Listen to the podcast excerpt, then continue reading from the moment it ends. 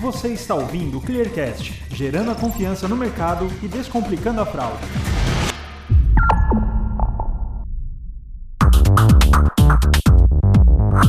Olá, esse é o Clearcast, o podcast da ClearSale. Aqui vamos discutir assuntos como tendências de mercado, tudo sobre o cenário da fraude, marca empregadora, empreendedorismo e muito mais. O tema de hoje é os números do e-commerce no segundo trimestre de 2020.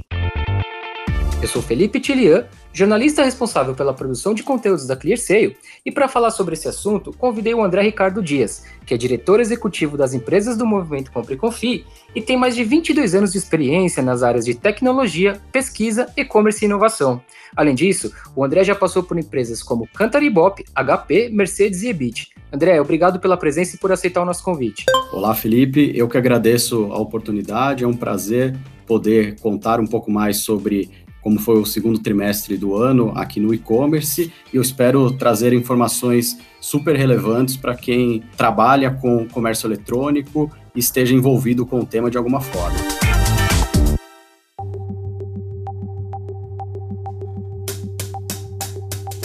E para começar o nosso bate-papo, eu queria falar de um assunto que, embora os números já não sejam novidade para ninguém, eu queria que você trouxesse para a gente os números mais atuais que você tem do e-commerce, porque a gente sabe que durante a pandemia houve um crescimento bastante brusco desse mercado e a gente teve abertura, por exemplo, segundo dados da Becom, de mais de 100 mil novas lojas virtuais nesse período, né? O que dá uma média de uma loja por minuto, praticamente, que é um número bastante significativo. Dentro desse cenário, André, você podia trazer para a gente, por gentileza, alguns big numbers do e-commerce nesse período? Período, números de receita, números de pedidos, enfim, eu sei que vocês lá no Neotrust já tem bastante número legal sobre isso. É, realmente o mercado de e-commerce nesse segundo trimestre foi totalmente atípico daquilo que a gente vem acompanhando há muitos anos. Né? O mercado geralmente cresce em torno de entre 10% e 20% historicamente, que já são números muito bons em relação a outros setores da economia. E agora, nesse segundo trimestre do ano, até por conta da questão do isolamento social,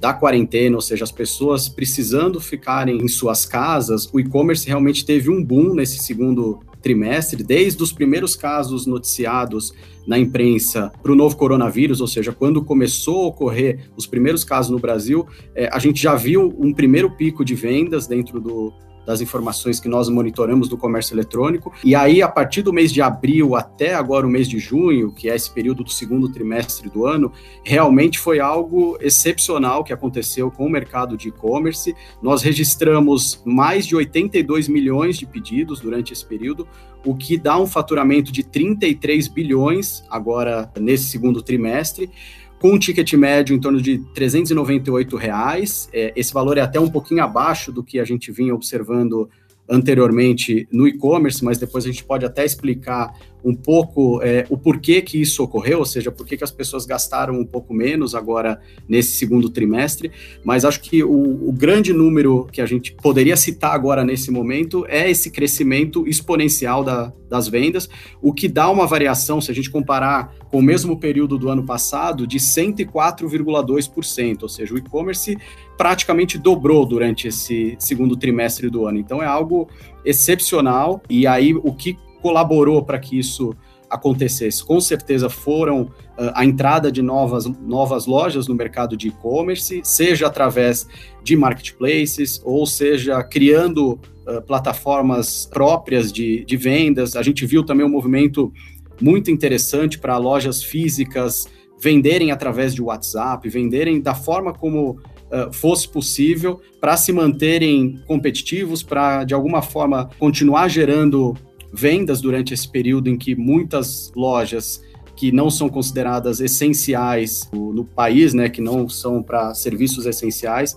acabassem ficando com as portas fechadas e tiveram que criar uma alternativa muito rápida e o e-commerce certamente colaborou para que muitas delas continuassem existindo até hoje. Então acho que foi realmente um momento excepcional do, do e-commerce, com praticamente as vendas dobrando durante esse período. André, e a gente sabe que alguns segmentos, então, por exemplo, celulares, eletrônicos, eletrodomésticos, eles já tinham um movimento de vendas bastante interessante no e-commerce antes da chegada da pandemia do novo coronavírus. Você acha que no pós-pandemia a gente vai ter uma tendência de outros segmentos que antes a gente não costumava ver ter vendas significantes no, no e-commerce, agora se consolidarem no e-commerce? Você acha que a gente pode ter esse movimento no pós-pandemia? Eu acho que dentro das principais mudanças que nós temos observado no mercado de e-commerce aí durante esses últimos três meses, eu acho que é importante destacar exatamente esse ponto que você comentou, que é a entrada de novos consumidores e comprando categorias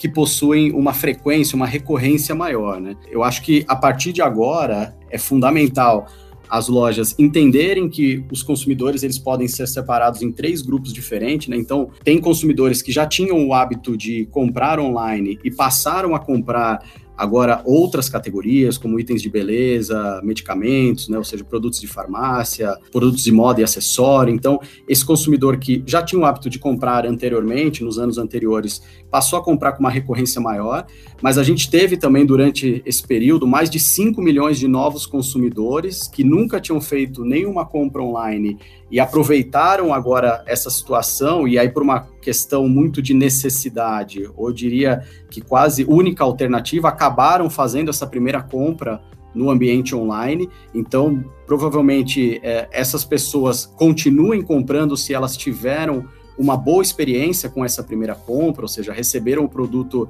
dentro do prazo, receberam a embalagem do produto correta. Então, se essa experiência ela foi boa, a tendência é que essas pessoas continuem comprando, mesmo agora iniciando no e-commerce há pouco tempo. E a gente já tinha sempre no e-commerce uma gama de pessoas que a gente pode chamar de heavy users, que são aquelas que compravam com maior recorrência e categorias um pouco até distintas daquilo que geralmente é comercializado no mercado de e-commerce historicamente, que são produtos muito relacionados a bens duráveis, que são eletrônicos, eletrodomésticos, telefonia. Então, esses são produtos que o brasileiro já tem o costume de adquirir online, até por conta de serem produtos mais padronizados, né? Ou seja, se você vai comprar um aparelho de telefone celular, é, você sabe que aquele aparelho ele é um padrão e quando você comprar você não vai ter nenhum tipo de surpresa. Só que agora, com essa questão da necessidade, esses heavy users passaram a comprar inclusive produtos de bens não duráveis, ou seja, comprar produtos para uso diário, produto uh, para casa e até chegando num último nível de um desenvolvimento de um e-commerce num país, que é comprar alimentos e bebidas e produtos perecíveis. Né? Então, o consumidor ele realmente tem que estar muito familiarizado Uh, muito confiante para chegar ao ponto de comprar alimentos através da internet, né? que são produtos que dependem de um transporte diferenciado, que dependem uh, de uma separação de um produto de maior qualidade. Então, na medida que as pessoas agora, esses heavy users que já tinham o hábito de comprar, passaram a comprar também itens de farmácia, medicamento e até alimentos e bebidas, eu diria que foi uma mudança bem grande no comportamento de compra, e eu entendo que essa questão relacionada à experiência que esse consumidor tem tido com essas novas categorias vai ser fator fundamental para que eles continuem comprando, mesmo depois com a reabertura total das lojas físicas, ou mesmo com a chegada de uma potencial vacina. Eu entendo que esse consumidor, vendo que através de uma compra online ele consegue economizar em preço, ele consegue ver informações de produto, ele tem várias opções de loja, ele recebe na comodidade da sua residência, vão ser fatores super importantes para que ele continue comprando online de forma bem recorrente. Então, na minha visão, mesmo depois com a gente retornando ao, ao novo normal, com a reabertura das lojas físicas, esse consumidor ele vai continuar comprando e o e-commerce vai manter patamares bem acima daquilo que a gente vinha observando nos últimos anos. André, eu queria falar um pouquinho sobre a questão das categorias mais vendidas nesse período de pandemia, né? Basicamente no, no segundo trimestre aqui de 2020. A gente tem, com a restrição da, da circulação das pessoas na rua, a gente tem as pessoas, obviamente, passando mais tempo em casa. Quando elas passam mais tempo em casa, algumas necessidades de, de consumo elas mudam, né? Você passa a consumir mais algumas coisas e menos outras coisas sendo que na maioria do tempo a única alternativa para comprar foi o e-commerce. O que, que vocês viram na análise de vocês, principalmente para a última edição do Neotrust, de categoria que teve um aumento muito grande de vendas, que está diretamente ligado a esse período de pandemia, e como é que você vê isso, qual análise você faz disso, por gentileza? Bom, Felipe, esse, esse ponto acho que é extremamente interessante, né? O que nós notamos durante esse período de de pandemia, né, desde a chegada do novo coronavírus aqui no Brasil, e com a necessidade das pessoas permanecerem em suas casas, é um crescimento quase que exponencial de categorias que realmente estão ligadas a esse momento, né? Ou seja, das pessoas permanecerem isoladas em suas residências. Então, categorias que até então não eram tão importantes no mercado de e-commerce ganharam muito mais relevância. E aí acho que alguns dados que são super interessantes para eu trazer para vocês é que o setor de alimentos e bebidas durante o segundo trimestre agora de 2020 cresceu 241%, cama, mesa e banho cresceu 236 Brinquedos, que é um setor que também não tinha grande relevância, cresceu 211%, ou seja, com as crianças ficando mais em casa e as escolas fechadas, os pais estão tentando de alguma forma uh, dar um pouco mais de, de entretenimento para os seus filhos do, do, durante esse período de, de pandemia, então crescimento muito acentuado também para essa categoria de brinquedos. Móveis cresceu 174% também em relação ao ano passado, e eletroportáteis cresceu 164%. Então, são categorias que estão muito relacionadas a esse momento que nós estamos vivendo, né, das pessoas ficarem mais em suas casas, terem que cozinhar mais, terem que entreter os filhos. Então, são todas as categorias que até então não eram tão importantes no e-commerce, mas que ganharam muito em participação e algumas delas, como eu citei agora, cresceram mais de 200%, realmente mostrando que essas categorias a partir de agora vão ser cada vez mais exploradas e os consumidores vão comprar itens de autosserviço, itens de necessidade básica de forma muito mais recorrente a partir desse momento.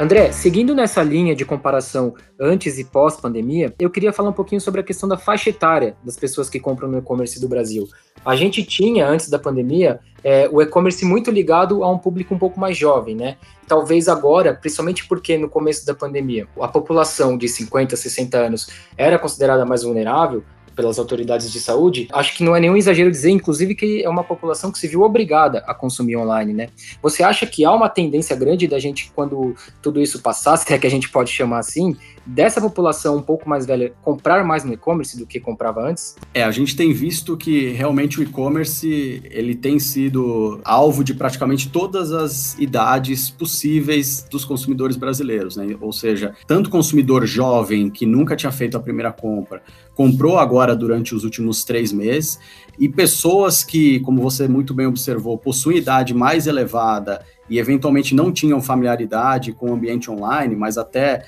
por conta de uso de aplicativos, de uso de WhatsApp, que acho que é algo que chegou na mão de qualquer brasileiro, é, criou-se um pouco mais essa familiaridade com o ambiente online e nós temos registrado, inclusive, pessoas de idade mais elevadas que realmente estão comprando uh, itens específicos que às vezes são muito relacionados à categoria, por exemplo, de farmácia ou categorias até direcionadas para supermercados. Então, a entrada de players de categorias que não eram tão exploradas no e-commerce, e aí a gente tem também um outro exemplo bem interessante, que é o setor de pet shop, que tradicionalmente no varejo, né, no varejo físico a gente vê que realmente tem uma penetração muito grande, né, praticamente em todas as esquinas tem um pet shop, mas que no setor online também não tinha uma grande representatividade. Então, é uma outra categoria que também, se a gente avaliar é, pode ser muito bem explorada por um público mais velho, porque a gente vê que existem muitas pessoas que acabam tendo animais de estimação em casa. Então, alimentos e bebidas, farmácia, pet shop são categorias que agora vão ser muito mais exploradas por um público com idade um pouco mais elevada, e com isso a gente entende que o e-commerce vai ser realmente algo que vai ser explorado por praticamente toda a população. E aí acho que é super importante a gente trazer um dado que eu acredito que colabora muito com essa questão do desenvolvimento do e-commerce e também com a entrada de pessoas tanto jovens quanto aqueles de idade mais elevada, é que o Brasil hoje tem uma inclusão digital muito forte, né? O que eu quero dizer com isso? É que o Brasil, se a gente comparar com o mundo inteiro, é o quarto país que no mundo com mais usuários de internet, ficando só atrás de China, Índia e Estados Unidos, que são países que possuem até populações muito maiores do que a nossa, né? Ou seja, o brasileiro, ele é muito conectado. Hoje a gente já tem mais de 80% das residências com internet de banda larga, com internet de maior qualidade. A gente também tem hoje mais de 220 milhões de, de smartphones nas mãos dos brasileiros, então, se a gente analisar com o total da população, é algo até curioso, né? Porque a gente tem mais smartphone do que a própria população, ou seja, tem pessoas que têm até mais de um aparelho em mãos. Então, essa inclusão digital, esse acesso à internet que hoje o brasileiro tem, certamente colabora para que qualquer pessoa de qualquer idade possa realizar a sua compra online. E na medida que os sites oferecerem uma experiência que seja cada vez mais para cada um dos usuários, para cada um dos perfis, né, na navegação, na hora de sugerir produtos para aquele consumidor, ou seja, na medida que as lojas entenderem que cada perfil compra produtos de categorias distintas e que esse perfil ele precisa ser muito bem trabalhado, quase que de forma individualizada, a gente vai ver nos próximos meses certamente a entrada de pessoas com idade muito mais elevada, inclusive também um público jovem para comprar produtos atra através da internet de maneira muito mais recorrente. Bacana, André. E a gente viu também, segundo as últimas edições dos relatórios Neotrust, inclusive essa quarta edição que é super recente que vocês lançaram, que a região sudeste ela costuma concentrar a maior parte das vendas do e-commerce no Brasil, né? Você acha que o Brasil inteiro entrou nessas, nessa que eu vou chamar de onda digital, onda de vendas do e-commerce que rolou durante a pandemia, ou você acha que ainda há uma discrepância entre regiões do Brasil e ficando aí a região sudeste como a que concentra a maior parte das vendas? É, eu entendo que o e-commerce ele tem se popularizado ao longo de todo o país. Uh, grande parte das compras ainda estão concentradas aqui na região sudeste, né, cerca de 66,7% do total de pedidos realizados agora no segundo trimestre de 2020 acabaram sendo de pessoas que residem aqui na região sudeste, mas eu entendo que isso também está muito relacionado com o poder aquisitivo das pessoas dessa região. Mas acho que um dado super interessante é que durante esse último trimestre, a região Nordeste acabou tendo um aumento de participação muito grande, chegou ao total de 13,5% do total de pedidos do e-commerce. E eu acho que, pelo que nós notamos, isso tem uma relação muito grande com várias cidades dessa região que acabaram entrando em lockdown, inclusive, ou seja, na medida que as pessoas têm uma restrição ainda maior para saírem de suas casas, elas são quase que obrigadas a comprar online. Então, a região Nordeste ganhou muito em participação. É, e as outras regiões do país, Sul também tem uma participação muito parecida com o Nordeste, com cerca de 12,2% das vendas, e Centro-Oeste Centro e Norte ainda possuem uma participação um pouco mais baixa, com 5,6% para Centro-Oeste e 2% para Norte. Então, eu acho que ainda tem uma oportunidade muito grande do e-commerce em crescer nessas regiões. Eu acho que o que pode colaborar para que essas regiões possam se desenvolver são dois fatores importantes. O primeiro, que o Brasil tem uma dimensão muito grande, ou seja, a gente é quase que, né, muitos dizem que o, o Brasil é um país com dimensões continentais, então, para ter a possibilidade de entregar produtos em regiões que às vezes ficam muito distantes uh, das principais capitais ou inclusive distante do próprio, da própria região sudeste, é, as lojas de e-commerce precisam passar a se preocupar um pouco mais com a questão de separar os centros logísticos ao longo de todo o Brasil, ou seja, a gente viu aí um movimento de Amazon, de Mercado Livre, que estão abrindo centros de distribuição no Nordeste, aí comunicaram isso recentemente, e outros players também têm trabalhado muito essa questão de, de descentralizar os centros de distribuição, porque na medida que a gente tiver isso mais espalhado ao longo de todo o Brasil, o consumidor dessas regiões que comprar algum tipo de produto vai conseguir receber esse produto muito mais rápido, né? Porque hoje, para sair um produto de um centro de distribuição aqui de São Paulo ou do Rio de Janeiro, para um consumidor que fica na região norte, isso pode acabar levando um prazo muito grande, o que gera, de alguma forma, uma insatisfação no consumidor, principalmente para categorias de maior necessidade para uso diário, ou seja, como medicamentos, como alimentos, essas categorias que têm ganhado muita participação no e-commerce, então é fundamental que as lojas comecem a trabalhar muito essa questão da descentralização. E acho que um outro ponto também é que, na medida que grandes players viraram marketplace e permitem que pequenas lojas vendam através da plataforma deles, eu acho que essas lojas também têm que começarem a trabalhar de forma também mais regionalizada, ou seja, aquele, aquele lojista que é muito tradicional em alguma região do país, na medida que ele vender online, ele ter também uma maior uh, concentração de vendas para aquela região, porque ele vai conseguir atender com uma qualidade, com tempo de entrega, com valor de frete muito mais baixo. Então, na medida que os marketplaces começarem a oferecer uma experiência mais regionalizada para o consumidor, e isso fica muito mais fácil na medida que os consumidores começam a instalar aplicativos da loja e através do aplicativo você tem o usuário identificado, você sabe a localização dele, então você consegue fazer ofertas muito mais segmentadas. Então, se eu notar que aquele usuário ele é de uma determinada região, eu vou fazer ofertas de lojas que eventualmente estão próximas da casa dele, que ele pode comprar online e retirar o produto na loja de forma muito rápida,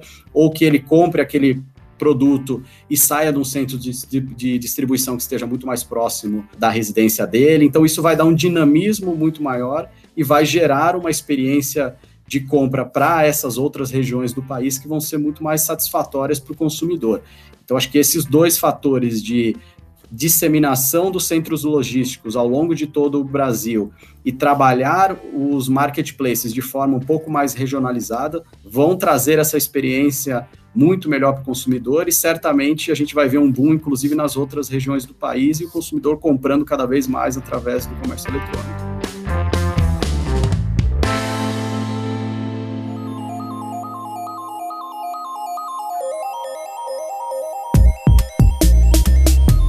Sei que recentemente o Neotrust se tornou oficialmente uma empresa, né? Que agora fica dentro do guarda-chuva do movimento Compre e Confie, que é a aceleradora do T-Group, que é uma holding também recém-lançada. Queria que você falasse para a gente, André, como é que vai ficar o Neotrust como empresa, você à frente dele. Conta um pouquinho para a gente sobre esse lançamento do Neotrust oficialmente como uma empresa. O Compre e Confie, né, ele surgiu lá no final de 2018 com algumas iniciativas de mercado. Algumas delas eram direcionadas ao usuário final, ou seja, o usuário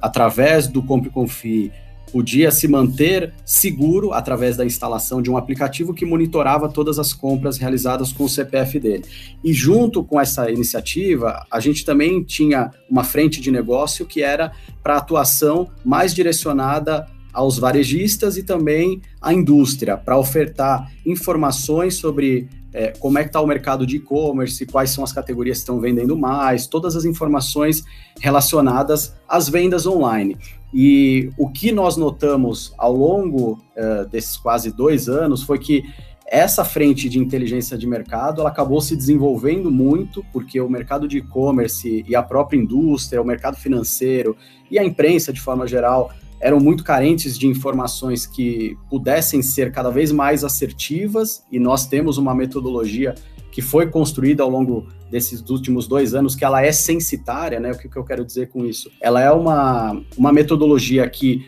utiliza só informações de vendas reais, então nós não temos hoje processos amostrais que fazem pesquisa, a gente pega exatamente grande parte das informações de mercado que são trafegadas através das lojas de e-commerce, ou seja, os pedidos que são realizados. Temos praticamente todos esses dados uh, na nossa base de informações e com isso o mercado conseguiu perceber que essas informações que eram muito assertivas do compre e confie realmente poderiam ser ainda mais desenvolvidas e, e, com isso a gente poder ajudar de forma muito mais tática e estratégica todos os players que trabalham de alguma forma com o mercado de e-commerce. Então, por conta desse sucesso observado ao longo de dois anos, a gente resolveu fazer um spin-off uh, dessa parte, dessa frente de inteligência de mercado, criamos uma nova empresa que é a Neltrust, que agora vai ter muito mais foco, muito mais investimento para que consiga trazer ainda mais informações relacionadas ao e-commerce, a gente trabalhar uh, com previsões muito mais uh, assertivas, com informações ainda mais detalhadas sobre o que tem ocorrido no mercado de e-commerce, e aí a gente tem inclusive informações que podem ser quase que em real time, ou seja, player que acompanha os dados da Neltrust a partir de agora, vão conseguir identificar como é que está o pulso do e-commerce, como que as vendas estão crescendo ou diminuindo ao longo do, do tempo, né? Na maioria dos casos tem crescido muito e com isso a gente espera colaborar muito com os próprios varejistas para que eles possam se desenvolver cada vez mais, levar informação para a indústria que em muitos casos não tinha tanto conhecimento, não tinha tanto foco nas vendas online e agora acabou dando um direcionamento muito maior para esse canal por conta de todo esse crescimento que a gente observou aí ao longo do segundo trimestre do ano, e inclusive também para players do mercado financeiro, players que trabalham de, de alguma forma com o mercado de e-commerce para o setor logístico também, e para a própria imprensa, ou seja, é levar a partir de agora, informações cada vez mais assertivas e que possam ser as informações oficiais do país. Então, a Neotrust vem com esse objetivo de realmente uh, virar a referência em informações de e-commerce no Brasil.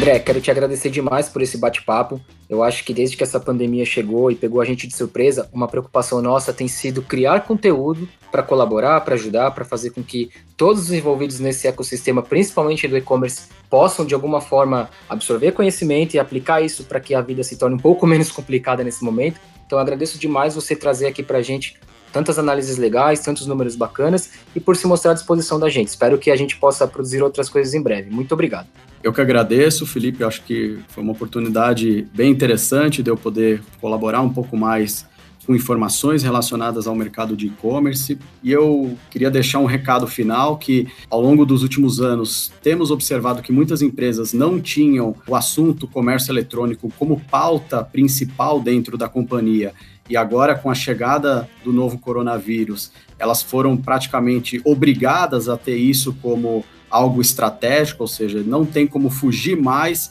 uh, desse mercado de e-commerce, ou seja, todos os players, independentemente do setor, vão ter que vender online também, mesmo com a abertura das lojas físicas novamente. Então, nós estamos cada vez mais acompanhando esse movimento do e-commerce, vamos continuar divulgando informações recorrentes para que todos se mantenham informados com os movimentos e com as tendências relacionadas ao mercado de e-commerce e nós esperamos que esses dados possam levar cada vez mais conhecimento e possam ajudar no dia a dia e nas definições estratégicas de todas as empresas que trabalham com o setor. Tá? Muito obrigado. E muito obrigado a você que escutou nosso podcast completo. Se ficou com alguma dúvida, deseja enviar algum comentário ou sugestão, basta enviar um comentário para a gente no comunicacal.clear.seio e também seguir a gente nas redes sociais. Muito obrigado e até a próxima.